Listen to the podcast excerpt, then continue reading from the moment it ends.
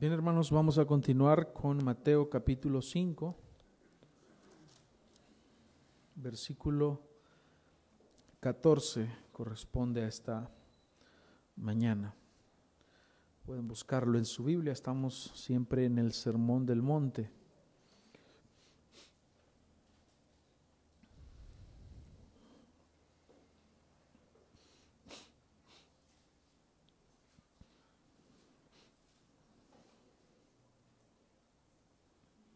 ¿Ya lo tienen? Mateo 5, 14. Vamos a leerlo entonces. Leemos hasta el 16. Vosotros sois la luz del mundo. Una ciudad asentada sobre un monte no se puede esconder. Ni se enciende una luz y se pone debajo de un almud, sino que el candelero, sino sobre el candelero y alumbra a todos los que están en casa. Así alumbre vuestra luz delante de los hombres, para que vean vuestras buenas obras y glorifiquen a vuestro Padre que está en los cielos. Pidamos al Señor por este alimento espiritual.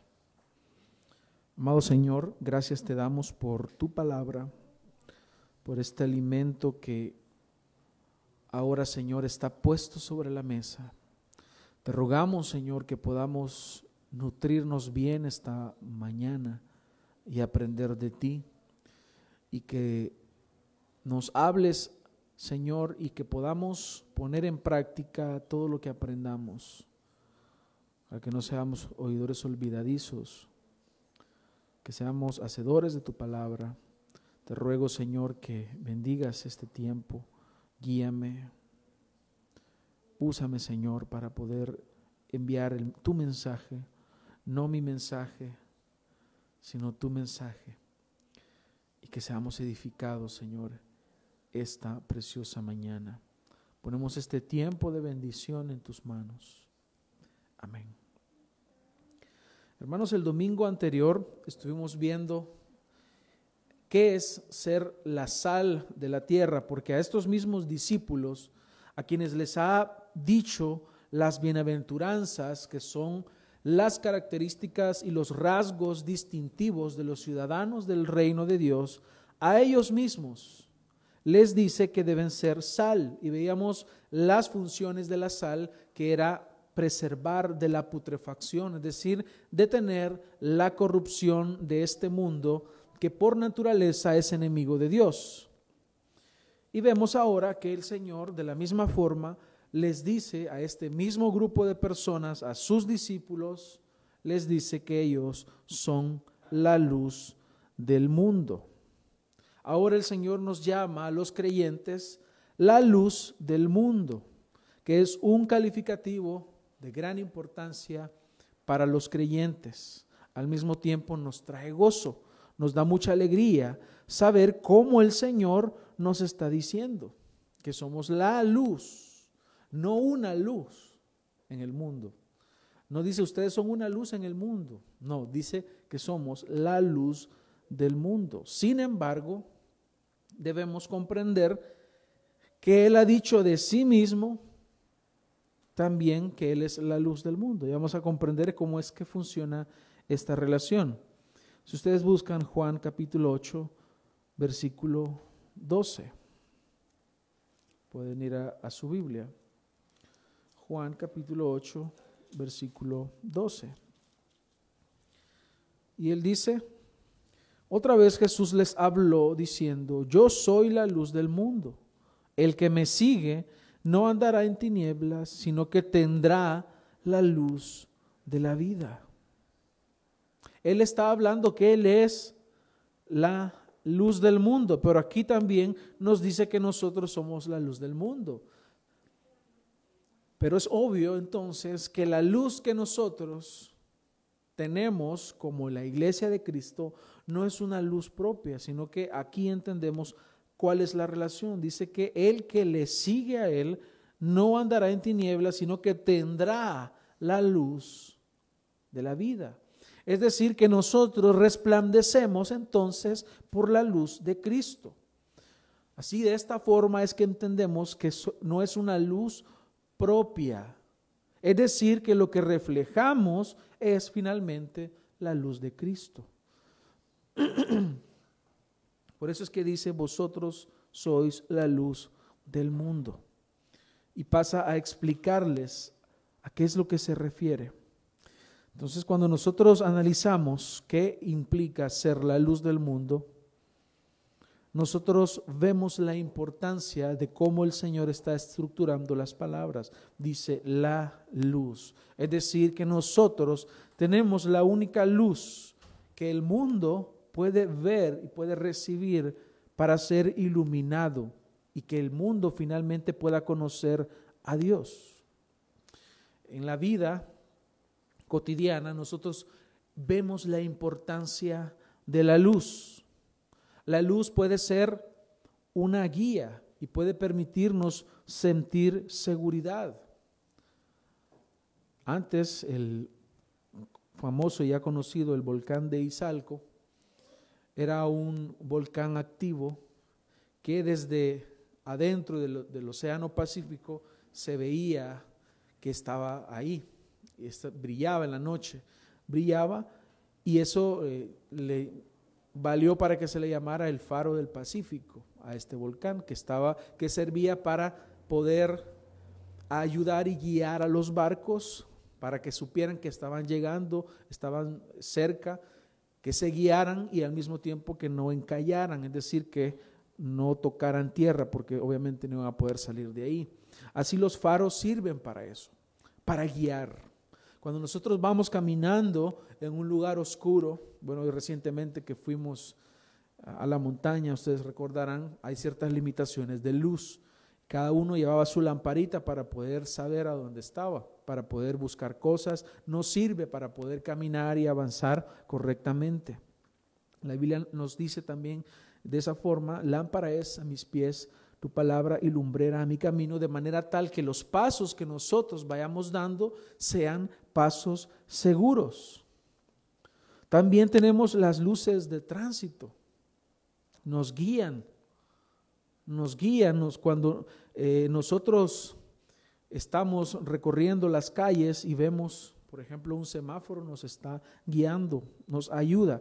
Todo esto representa que la luz es guía y sirve para que el hombre pueda llegar a un puerto seguro, para que el hombre pueda eh, evitarse de accidentes, para que el hombre se pueda guiar. Y la palabra de Dios establece entonces una responsabilidad aquí para el creyente. Vamos a buscar otro texto en Filipenses 2.14. El apóstol Pablo nos deja tan clarito esto, hermanos, que no necesitamos de mucho para entender. Dice, haced todo sin murmuraciones, Filipenses 2.14, y contiendas, para que seáis irreprensibles y sencillos, hijos de Dios, sin mancha en medio de una generación maligna y perversa, en medio de la cual resplandecéis como luminares en el mundo, asidos o tomados o agarrados de la palabra de vida, para que en el día de Cristo yo pueda gloriarme de que no he corrido en vano ni en vano he trabajado. La semana anterior que hablamos acerca de la sal de la tierra, veíamos de la importancia del el Evangelio, de predicar el Evangelio, porque es el Evangelio y la exposición de la palabra de Dios lo único que puede hacer que el hombre sea transformado y a través de esa transformación obviamente el mal es detenido. Pero aquí se completa el mapa de las responsabilidades del creyente en este mundo. La primera que vimos la semana pasada, entonces, cuando él hablaba acerca de ser la sal de la tierra, estaba hablando acerca de predicar la palabra, acerca de exponer la verdad, acerca de exponer y decirle al mundo el Evangelio. Pero ahora nos dice también la otra responsabilidad que complementa lo anterior y es vivir el Evangelio, ser luz. Por eso es que el apóstol Pablo dice que seamos irreprensibles y sencillos, hijos de Dios sin mancha.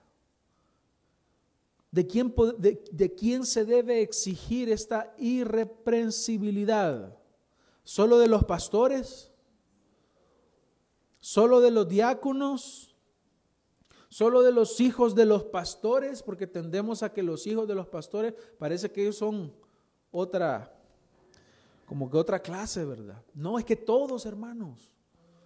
No es que a ellos se les demanda mayor santidad. Sed santos porque yo soy santo, dice el Señor, a toda la iglesia. Todos debemos ser irreprensibles como hijos de Dios. Es que somos hijos de Dios y debemos vivir en este mundo sin mancha. Porque la generación maligna y la que estamos, en la que estamos viviendo, es maligna y es perversa. Pero ellos viven en la oscuridad. Nosotros no, nosotros ya recibimos la luz de Cristo. Él dijo que el que anda en Él vive, en, vive es luz, dice, sino que tendrá la luz de la vida, refiriéndose al que está en Él. Voy a, retomo Juan 8:12. Yo soy la luz del mundo, el que me sigue no andará en tinieblas. Si le sigues, no andas en tinieblas. Si vives en tinieblas, es porque no le está siguiendo. Así que el que le sigue tiene la luz de la vida. El Señor no solo nos llama la luz del mundo, entonces, sino que Él está agregando el lugar correcto que le corresponde a la luz.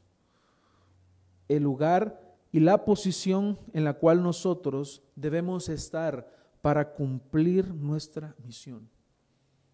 Por eso es que, si regresamos a Mateo,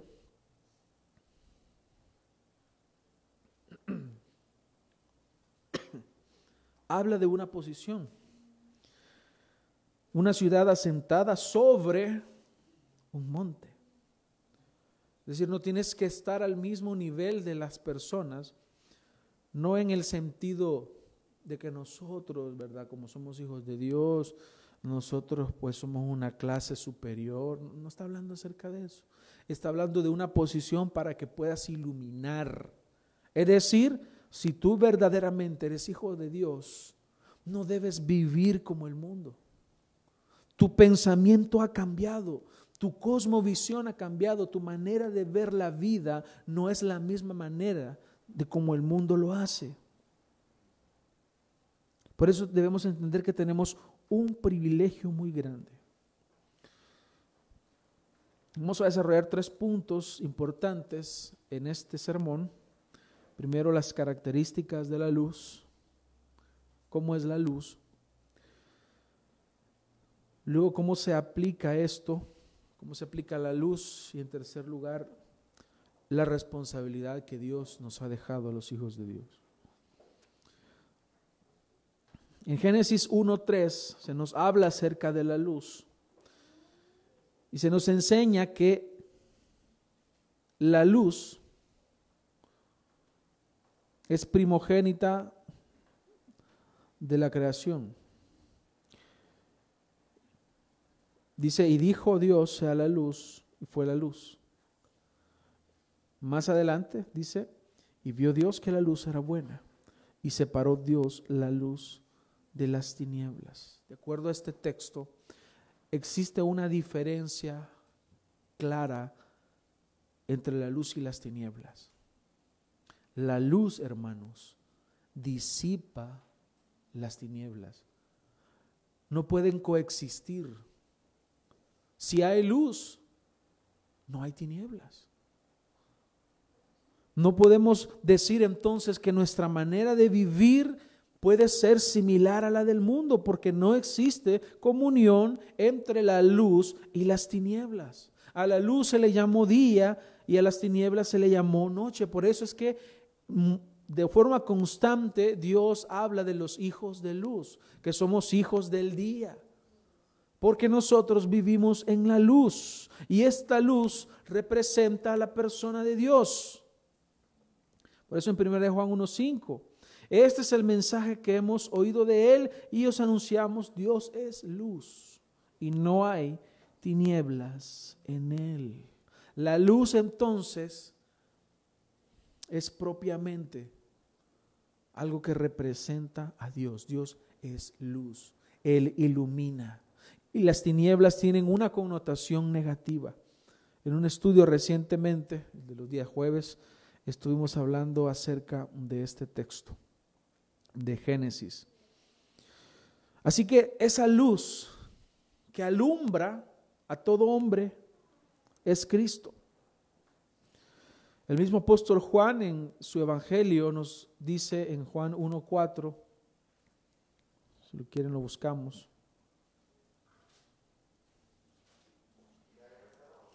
En Juan 1.4 dice, la luz, eh, en él estaba la vida y la vida era la luz de los hombres. La luz en las tinieblas resplandece y las tinieblas no prevalecieron contra ella. Se nos habla acerca de, de Él, del Verbo, acerca de Cristo, y lo relaciona a la vida, y la vida era la luz de los hombres. De una forma ilustrativa, muy maravillosa, se nos está diciendo que el Señor, por medio de su luz, trae la vida. Pero en los siguientes versículos, como el versículo 5, ¿verdad? Se nos está hablando acá que las tinieblas se disipan con la luz. Las tinieblas desaparecen al efecto de la luz. Tan grande es esta luz que en el versículo 9 al 10 dice, aquella luz verdadera que alumbra a todo hombre venía a este mundo. La luz de Cristo su evangelio, su verdad, viene a alumbrar a los hombres que por naturaleza, luego de la caída, el hombre vive en tinieblas. El hombre está muerto espiritualmente y le es imposible. Se utilizan varias analogías para darnos a mostrar la condición espiritual del hombre. En ocasiones se nos habla de que el hombre está muerto. En ocasiones que el hombre está ciego, no puede ver. Imagínense un ciego puede salir a la luz del día, a la luz de mediodía y no mira. Aunque la luz es la más fuerte del día, a las 12 del mediodía. Pero esta luz que está ahí resplandeciendo es la que Dios mismo hace a través de la obra del Espíritu Santo en el hombre, que el hombre pueda ver esa luz. Así nos ha parecido a nosotros la luz de Cristo. Gracias a que Él nos dio vida, entonces hemos podido ver lo resplandeciente que es nuestro Señor. En otros pasajes, como los que hemos mencionado, que se nos está hablando acerca de la luz del mundo, podemos ver más profundamente la condición del hombre. Por ejemplo, Juan 3.19 al 21. Dice, y esta es la condenación que la luz vino al mundo. Y los hombres amaron más las tinieblas que la luz, porque sus obras eran malas. Porque todo aquel que hace lo malo aborrece la luz y no viene a la luz para que sus obras no sean expuestas. Mas el que practica la verdad viene a la luz para que sea manifiesto que sus obras son hechas en Dios. También Juan 8, 12. Otra vez Jesús les habló diciendo, yo soy la luz del mundo, el que me sigue no andará en tinieblas, sino que tendrá la luz de la vida. Juan 12, 35. Entonces Jesús les dijo, aún por un poco está la luz entre vosotros, andad entre tanto que tenéis luz, para que no os sorprendan las tinieblas, porque el que anda en tinieblas no sabe a dónde va.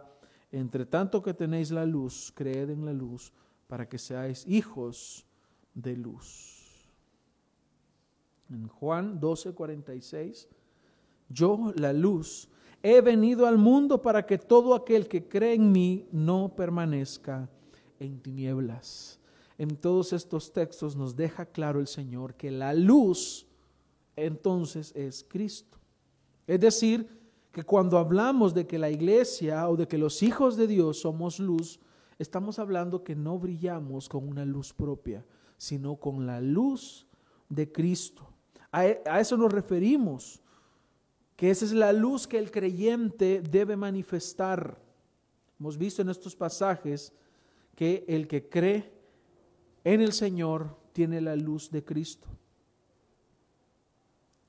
y que ahora debemos entender que nosotros somos transmisores de esa luz. Porque quien resplandece es Cristo. Quien resplandece es Él. Malaquías 4:2, mas para vosotros que teméis mi nombre, se levantará el sol de justicia con la salud, con la salvación en sus alas, y saldréis y saltaréis como terneros del establo, como becerros de la manada, dice en Reina Valera. Así que quien resplandece es Él, es la luz de Cristo, es ese sol de justicia. Es decir, que la salvación que Él da es tan grande que nada puede opacar esa salvación, esa justicia que obtenemos en el Señor. Esa es la luz con la cual nosotros brillamos, hermanos, la luz de Cristo. Por eso, hermanos, es que nos dice en esta ocasión, ustedes son la luz del mundo. Todo lo anterior que hemos visto es la luz de quién tenemos entonces. Es la luz de Cristo. Lo que nos interesa transmitir en, este mundo de tinieblas es a Cristo es el mensaje de Cristo. No es nuestro mensaje, no es nuestra verdad. Nosotros no creemos en el subjetivismo, que lo que importa es lo que tú digas, que lo que importa es lo que tu corazón te dicte, eso sigue. Es el pensamiento de hoy en día. Sigue tu corazón cuando el corazón es engañoso y es perverso.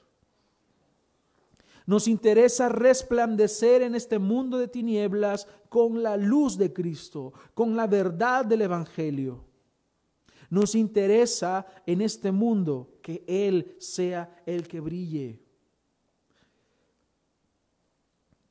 ¿Cómo entonces podemos aplicar esta verdad? Nos ha quedado claro entonces que la luz es de Cristo nos ha quedado entonces claro que queremos que brille Cristo. Nos ha quedado claro que la luz guía a otros hacia la verdad. Pero ¿cómo entonces podemos aplicar esto? Número uno, dice el Señor Jesús en Marcos 5:14.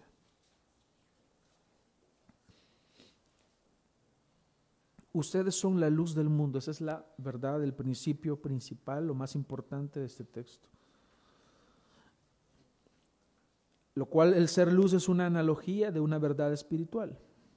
Pero al mismo tiempo va a utilizar otra analogía para que entendamos mejor cómo es que nosotros debemos aplicar esta verdad. Y dice, una ciudad asentada sobre un monte no se puede esconder. Hermanos, la figura es muy fácil de poder comprender. Hay ciudades que están en montes y a lo lejos la existencia de esa ciudad que está ubicada en un monte es visible, no se puede esconder. Es decir, naturalmente será visible. Si tú eres un verdadero hijo de Dios, no podrás esconder esa verdad. No podrás. Porque es una Es como una ciudad que está asentada en un monte. A lo lejos es visible su existencia. Hay personas que se alegran cuando nadie se ha dado cuenta que ellos son creyentes. Una ciudad asentada sobre un monte no se puede esconder. No puedes esconder que eres un verdadero hijo de Dios. No puedes esconder. Es visible eso. Es decir, debes entender la función y la responsabilidad y el privilegio que Dios te está dando. Esto, hermanos, tiene que ver con el hecho de vivir según lo que vimos la semana pasada. Si somos sal, es decir, si predicamos el Evangelio, entonces nosotros tenemos que ser congruentes con lo que predicamos. Si tú dices Dios es soberano, cuando vengan las pruebas, ¿qué te toca? Vivir lo que tú predicas. es, muy fácil decirle a otros, ¿no? Mire, confía en el Señor. Cuando estamos orando por el que está mal, ¿verdad? Confía en el Señor, mire, Él es soberano. Pero cuando te toca a ti, se te olvida que es soberano. Tienes que ser luz.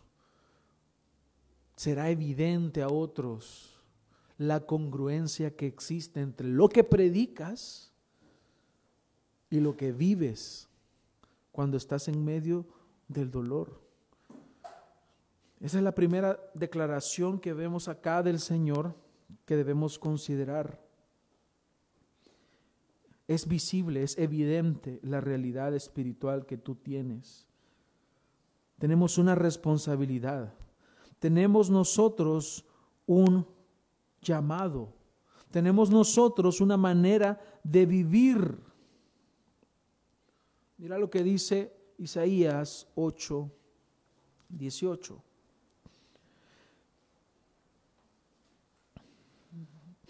He aquí yo y los hijos que me dio el Señor somos por señales y presagios en Israel de parte del Señor de los ejércitos que mora en el monte de Sión.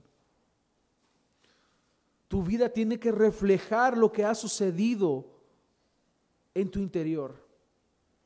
Tu manera de vivir, tu manera de pensar, lo que tú expresas al mundo no puede ser el mismo pensamiento del mundo. Dios no le demanda al mundo que piense como Él, pero sí te lo demanda a ti que eres la iglesia. Porque nosotros tenemos la mente de Cristo, porque nosotros pensamos como el Señor, somos como antorchas que brillan, iluminan en el camino. Una luz. Imagínate algo que está en la oscuridad. Imagínate que estás en un lugar muy oscuro y de repente se enciende una luz. ¿Qué es lo primero que tú miras? El origen de la luz. Una luz es visible. Todos la miran.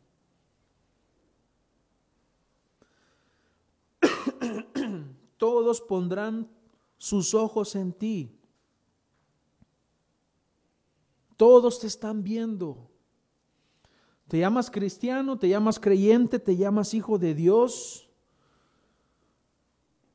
pero estás dando testimonio, estás viviendo de acuerdo a lo que crees. La clave acá, hermanos, entender que somos la luz del mundo por lo que nos dice el versículo 16 es la implicación de dar testimonio de la verdad. Y dar testimonio no solamente es hablarlo, es vivir lo que predicamos, es vivir lo que enseñamos. Porque es muy bonito estar poniendo frasecitas de, reformado, de reformados o de reformadores, de grandes predicadores en Facebook. Es fácil.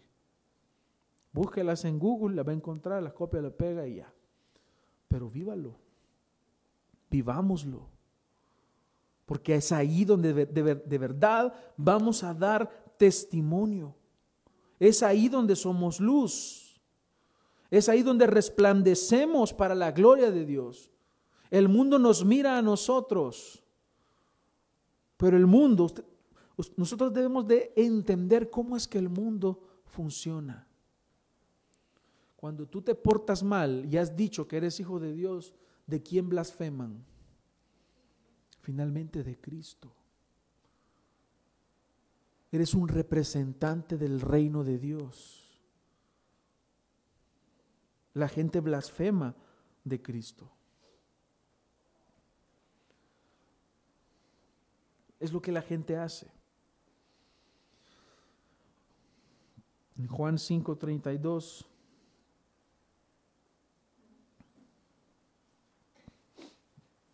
se nos habla acerca del el testimonio.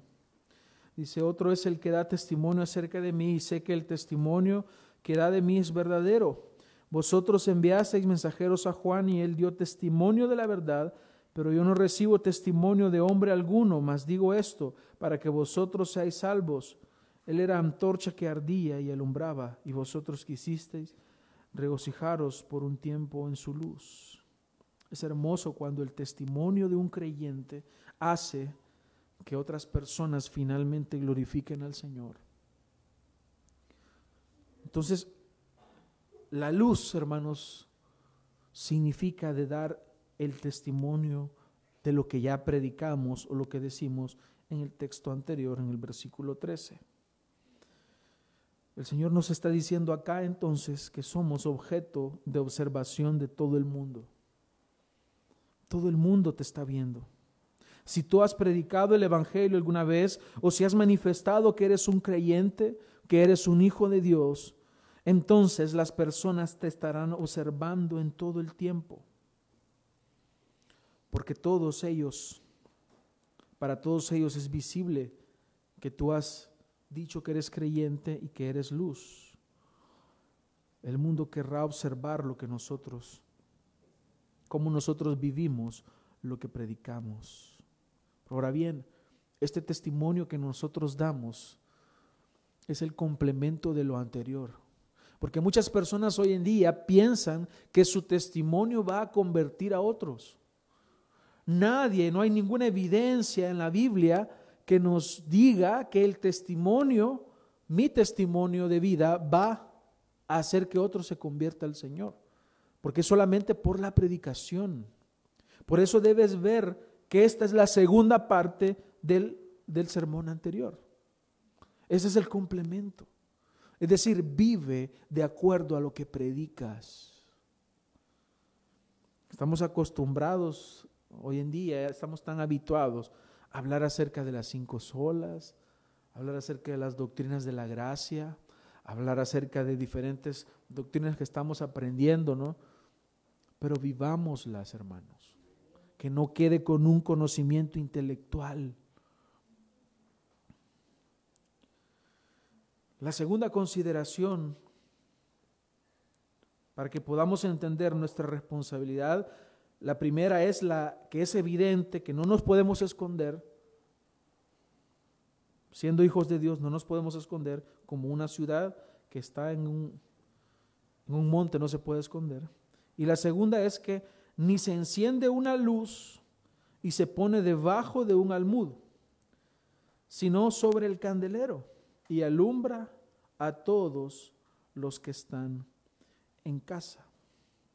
En esta observación que el Señor está haciendo, nos está mostrando el Señor la figura de un almud. Ustedes conocen el almud. es un elemento que está en desuso, que era como una caja cuadrada que servía para medir, servía de medida. En el, antiguo oriente se utilizaba como medida, había diferentes tamaños. Era un cuadro, una, una cajita, que servía para medir granos. Para eso servía. Entonces, si tú enciendes una vela, no le pones encima el almud. No le pones encima una caja. Es ilógico.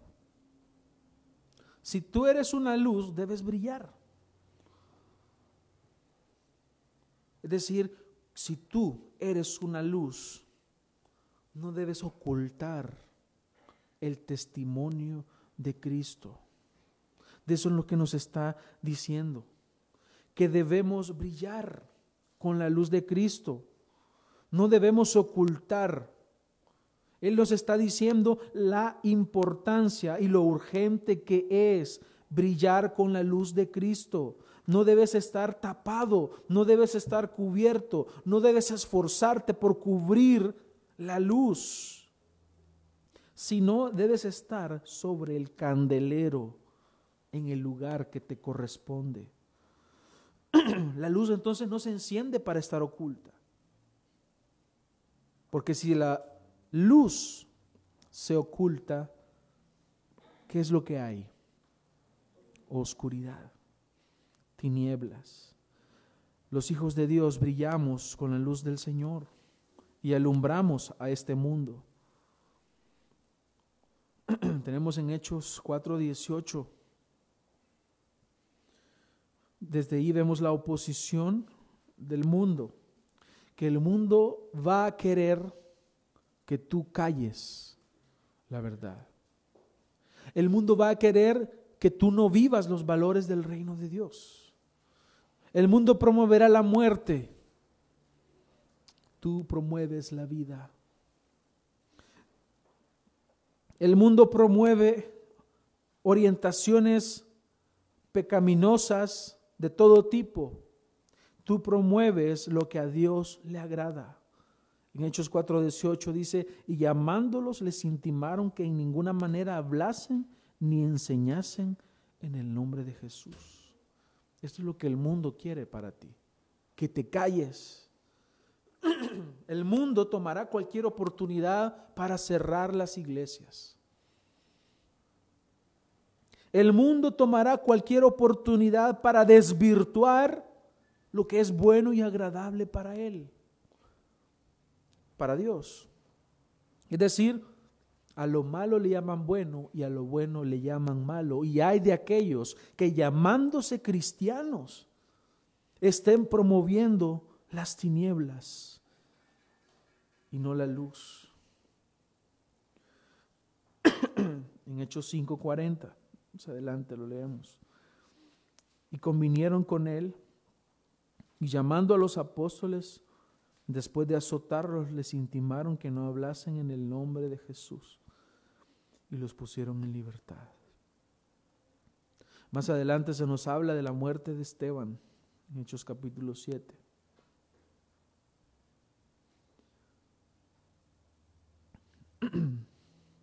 Más adelante vemos en el siglo XVI, la reforma y luego la contrarreforma,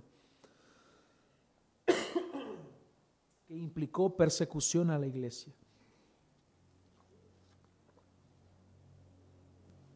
El mundo va a querer callarnos y lo hace a través de diferentes formas. Hoy en algunas partes del mundo la iglesia es perseguida para que no dé testimonio de la luz para que no se hable de Cristo, para que no se vivan los valores cristianos, los valores del reino de Dios.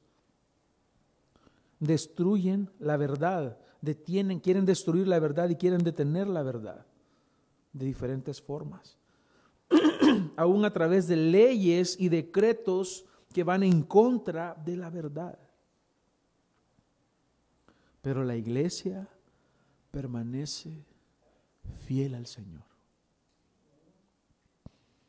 Por eso es que la luz debe encenderse para ponerse sobre el candelero y alumbrar a todos los que están en la casa. Todo creyente que recibe la luz del Evangelio debe entender cuál es el propósito por el cual el Señor le ha dado esa luz. No para esconderla, sino para brillar.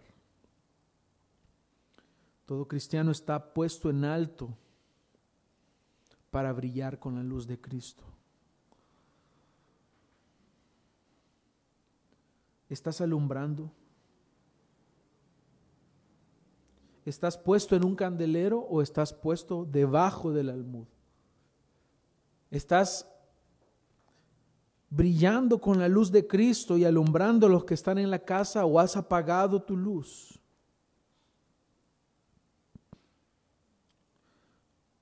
Así que nos muestra el Señor la responsabilidad en el versículo 16. Así alumbre vuestra luz. Así, ¿cómo? Siendo visible como una ciudad en un monte. Como estando en el lugar correcto, en un candelero, alumbrando a todos los que están en casa, es decir, cumple el propósito. Pablo le dice a Timoteo, a sobra de evangelista, cumple tu ministerio, cumple tu ministerio, cumple tu ministerio, haz lo que debes hacer. No ocultes la verdad, no ocultes que eres un hijo de Dios, sé responsable, porque es necesario hablar de esto. Cualquiera diría, pero el que es luz no necesita que le digan que es luz. Tiene sentido. El problema es que sigue siendo pecador aunque seas un verdadero hijo de Dios. Y seguirás luchando con la carne. Y hasta que te mueras, seguirás luchando con pensamientos pecaminosos, con deseos pecaminosos. Por eso la palabra del Señor nos está recordando constantemente. ¿Cómo lo sé? Se nos olvida, hermanos se nos olvida. A veces el domingo predicamos una cosa y decimos amén y el día martes ya estamos fallando, se nos olvidó. Somos oidores olvidadizos. Como decía el pastor Sujel Michelén, somos alumnos de lento aprendizaje. Nos cuesta. Por eso el Señor nos recuerda nuestra responsabilidad. Tú ahora en la tarde o el día de, de mañana ya estás expuesto nuevamente al mundo. Al salir de aquí ya estamos expuestos al mundo y tenemos que vivir alumbrando. Es decir, dando buen testimonio, viviendo la palabra.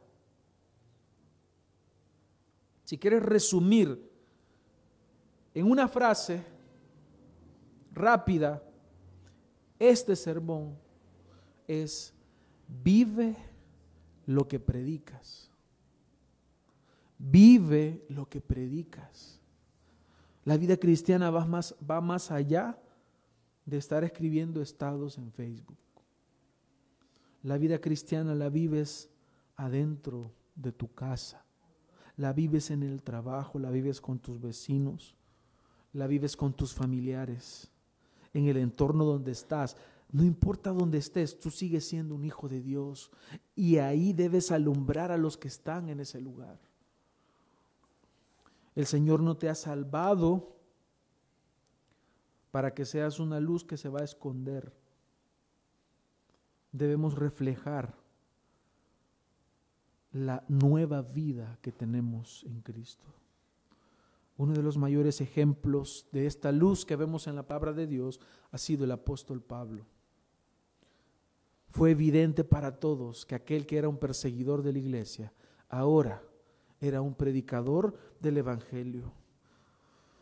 Tienes esa responsabilidad entonces como un creyente. Así alumbre vuestra luz delante de los hombres, porque es que el Señor, habiéndote salvado, te deja aquí, te deja en la tierra, porque tienes que cumplir la misión. El Señor no te ha hecho creyente para que tú te des la gran vida en este mundo, creyendo que aquí es tu mejor vida. Decía un predicador americano, señalando la aberración del, del, falso evangelio de la prosperidad, decía, Cristo no murió en la cruz para que los ahora mal llamados apóstoles y falsos maestros anden en sus Rolls Royce el pensamiento de Cristo no, al estar en la cruz, Él no estaba diciendo, estoy padeciendo esto para que mis hijos puedan vivir su mejor vida aquí en la tierra. Él no estaba pensando en eso. Él no estaba pensando, estoy sufriendo y estoy padeciendo para que anden con unas grandes cadenas de oro. Mire, si alguien va a tener abundancia económica, siempre y cuando esos no sean sus dioses, no hay problema. Alguien puede tener mucho dinero. El problema es que ame el dinero y sirva al dinero, porque nadie puede servir a dos señores. El problema, hermanos, es que hagamos que este mundo nos vaya consumiendo y sea como ese almud que va tapando nuestra luz. Hermanos, tenemos una responsabilidad que debemos cumplir. El Señor nos ha dejado aquí para que nosotros obedezcamos su palabra y alumbremos a todos los que están en casa. A todos.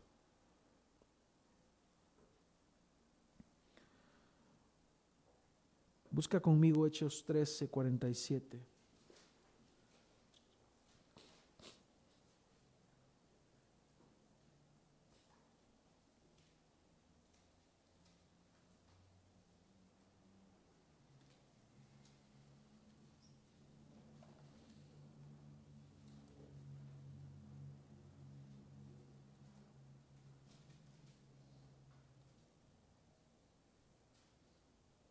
Lo tienes.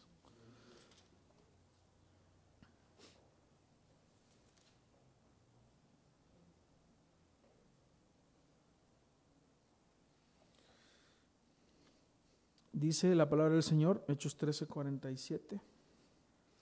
Porque así nos ha mandado el Señor diciendo, te he puesto para luz de los gentiles, a fin de que seas para salvación hasta lo último de la tierra.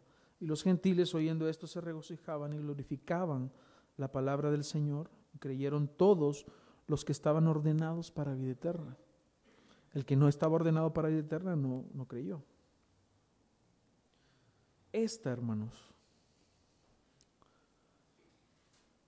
es la interpretación de lo que ya le había dicho Dios a Israel en Isaías 42, 6.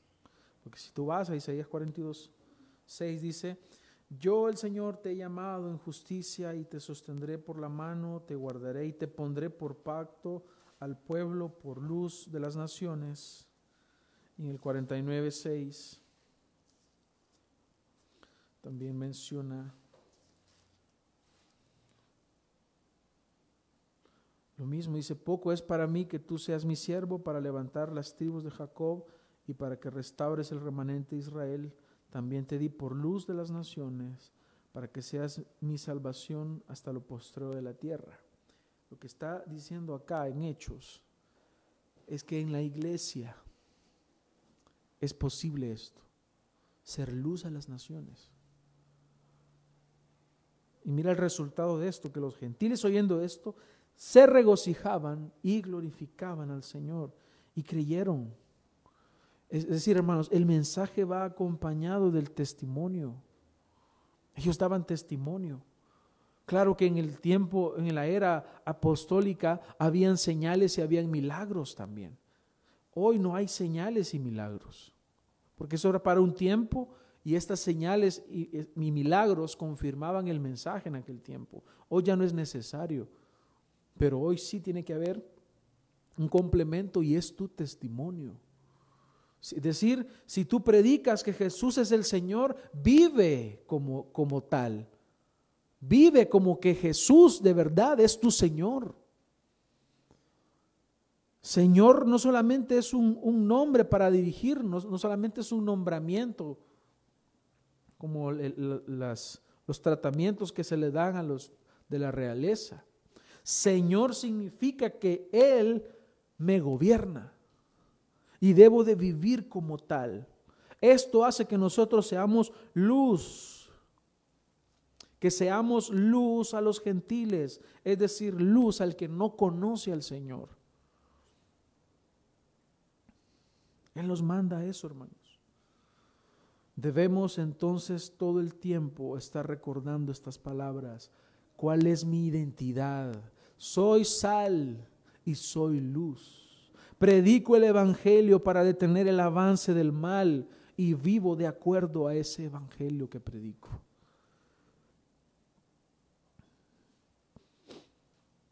Romanos 13, 12 dice, la noche está avanzada y se acerca el día. Desechemos pues las obras de las tinieblas y vistámonos las armas de la luz. Andemos como de día, honestamente, no en glotonerías y borracheras, no en lujurias y lascivias, no en contiendas y envidia, sino vestidos del Señor Jesucristo, y no proveáis para los deseos de la carne. Esta luz, hermanos, con la que debemos brillar es vivir de acuerdo al Señor, es dar ese testimonio de la verdad que predicamos. Y también en Efesios 5:8 dice, porque en otro tiempo erais tinieblas. Es decir, vivíamos como el mundo, haciendo lo que el mundo hace porque éramos del mundo. Pero más ahora dice, sois luz en el Señor, andad como hijos de luz porque el fruto del Espíritu es en toda bondad, justicia y verdad, comprobando lo que es agradable al Señor y no participéis en las obras infructuosas de las tinieblas, sino más bien reprenderlas. Porque vergonzoso es aún hablar de lo que ellos, es decir, los que viven en tinieblas, hacen en secreto. Mas todas las cosas cuando son puestas en evidencia por la luz, son hechas manifiestas, porque la luz es lo que manifiesta todo. Esto es lo que pasa cuando tú confrontas el pecado. Cuando tú ves que alguien está pecando y tú abres la Biblia y le dices a alguien estás pecando en esto, tú estás siendo luz para él. Porque cuando la luz brilla, resulta que todas las cosas son manifiestas cuando se exponen a la luz. ¿Por qué la gente le huye a los lugares en donde se predica la palabra de Dios? Porque le predican la palabra de Dios. Porque no le aprueban el pecado. Porque si tú vienes a una iglesia donde la iglesia predica la palabra de Dios y la iglesia es bíblica, ahí constantemente te estarán exponiendo tus pecados. Pero en los lugares en donde no se predica la palabra de Dios, donde se oculta la verdad, como cuando, como decía mi mamá, donde solo le soban el lomo a uno, ahí, en esos lugares, pues se llenan. Porque todo está bien. Dicen, hay paz, cuando no hay paz. Dicen, todo está bien. No hay ningún problema. Ocultan la verdad hay engaño. Pero cuando tú expones, cuando tú expones a tu familiar que está viviendo en pecado y le hablas la palabra de Dios, que lo más probable es que se enoje contigo, que eso pasa siempre. Te van a, mira, te van a echar, te van a decir que, que ya no les hables, te van a, a tirar maldiciones y cualquier cosa que te puedas imaginar, cada quien reacciona distinto. Pero esto sucede cuando tú expones a alguien a la verdad. Se molestan. Pero tú tienes que hacerlo porque una luz no se pone debajo del almudo. Son manifiestas entonces estas malas obras. Por lo cual dice, despiértate tú que duermes y levántate de los muertos y te alumbrará Cristo. Mirad pues con diligencia cómo andéis no como necios, sino como sabios, aprovechando bien el tiempo porque los días son malos. Por tanto, no seáis insensatos, sino entendidos de cuál sea la voluntad del Señor. Hermanos, tengo una serie de textos acá. No los voy a alcanzar a leer todos por el tiempo, pero voy concluyendo. Es una responsabilidad que tenemos, hermanos, de brillar en este mundo. Porque si el Señor te ha asignado una responsabilidad, así como aquellos siervos recibieron un talento, otro recibió cinco, otro recibió diez, uno fue y lo enterró, pero después vino el amo y pidió cuentas. No creas que Dios no te va a pedir cuenta de tu responsabilidad. Dios te va a pedir cuentas. ¿O tú crees que a Dios se le puede olvidar? ¿Estás cumpliendo tu responsabilidad? Así alumbre vuestra luz.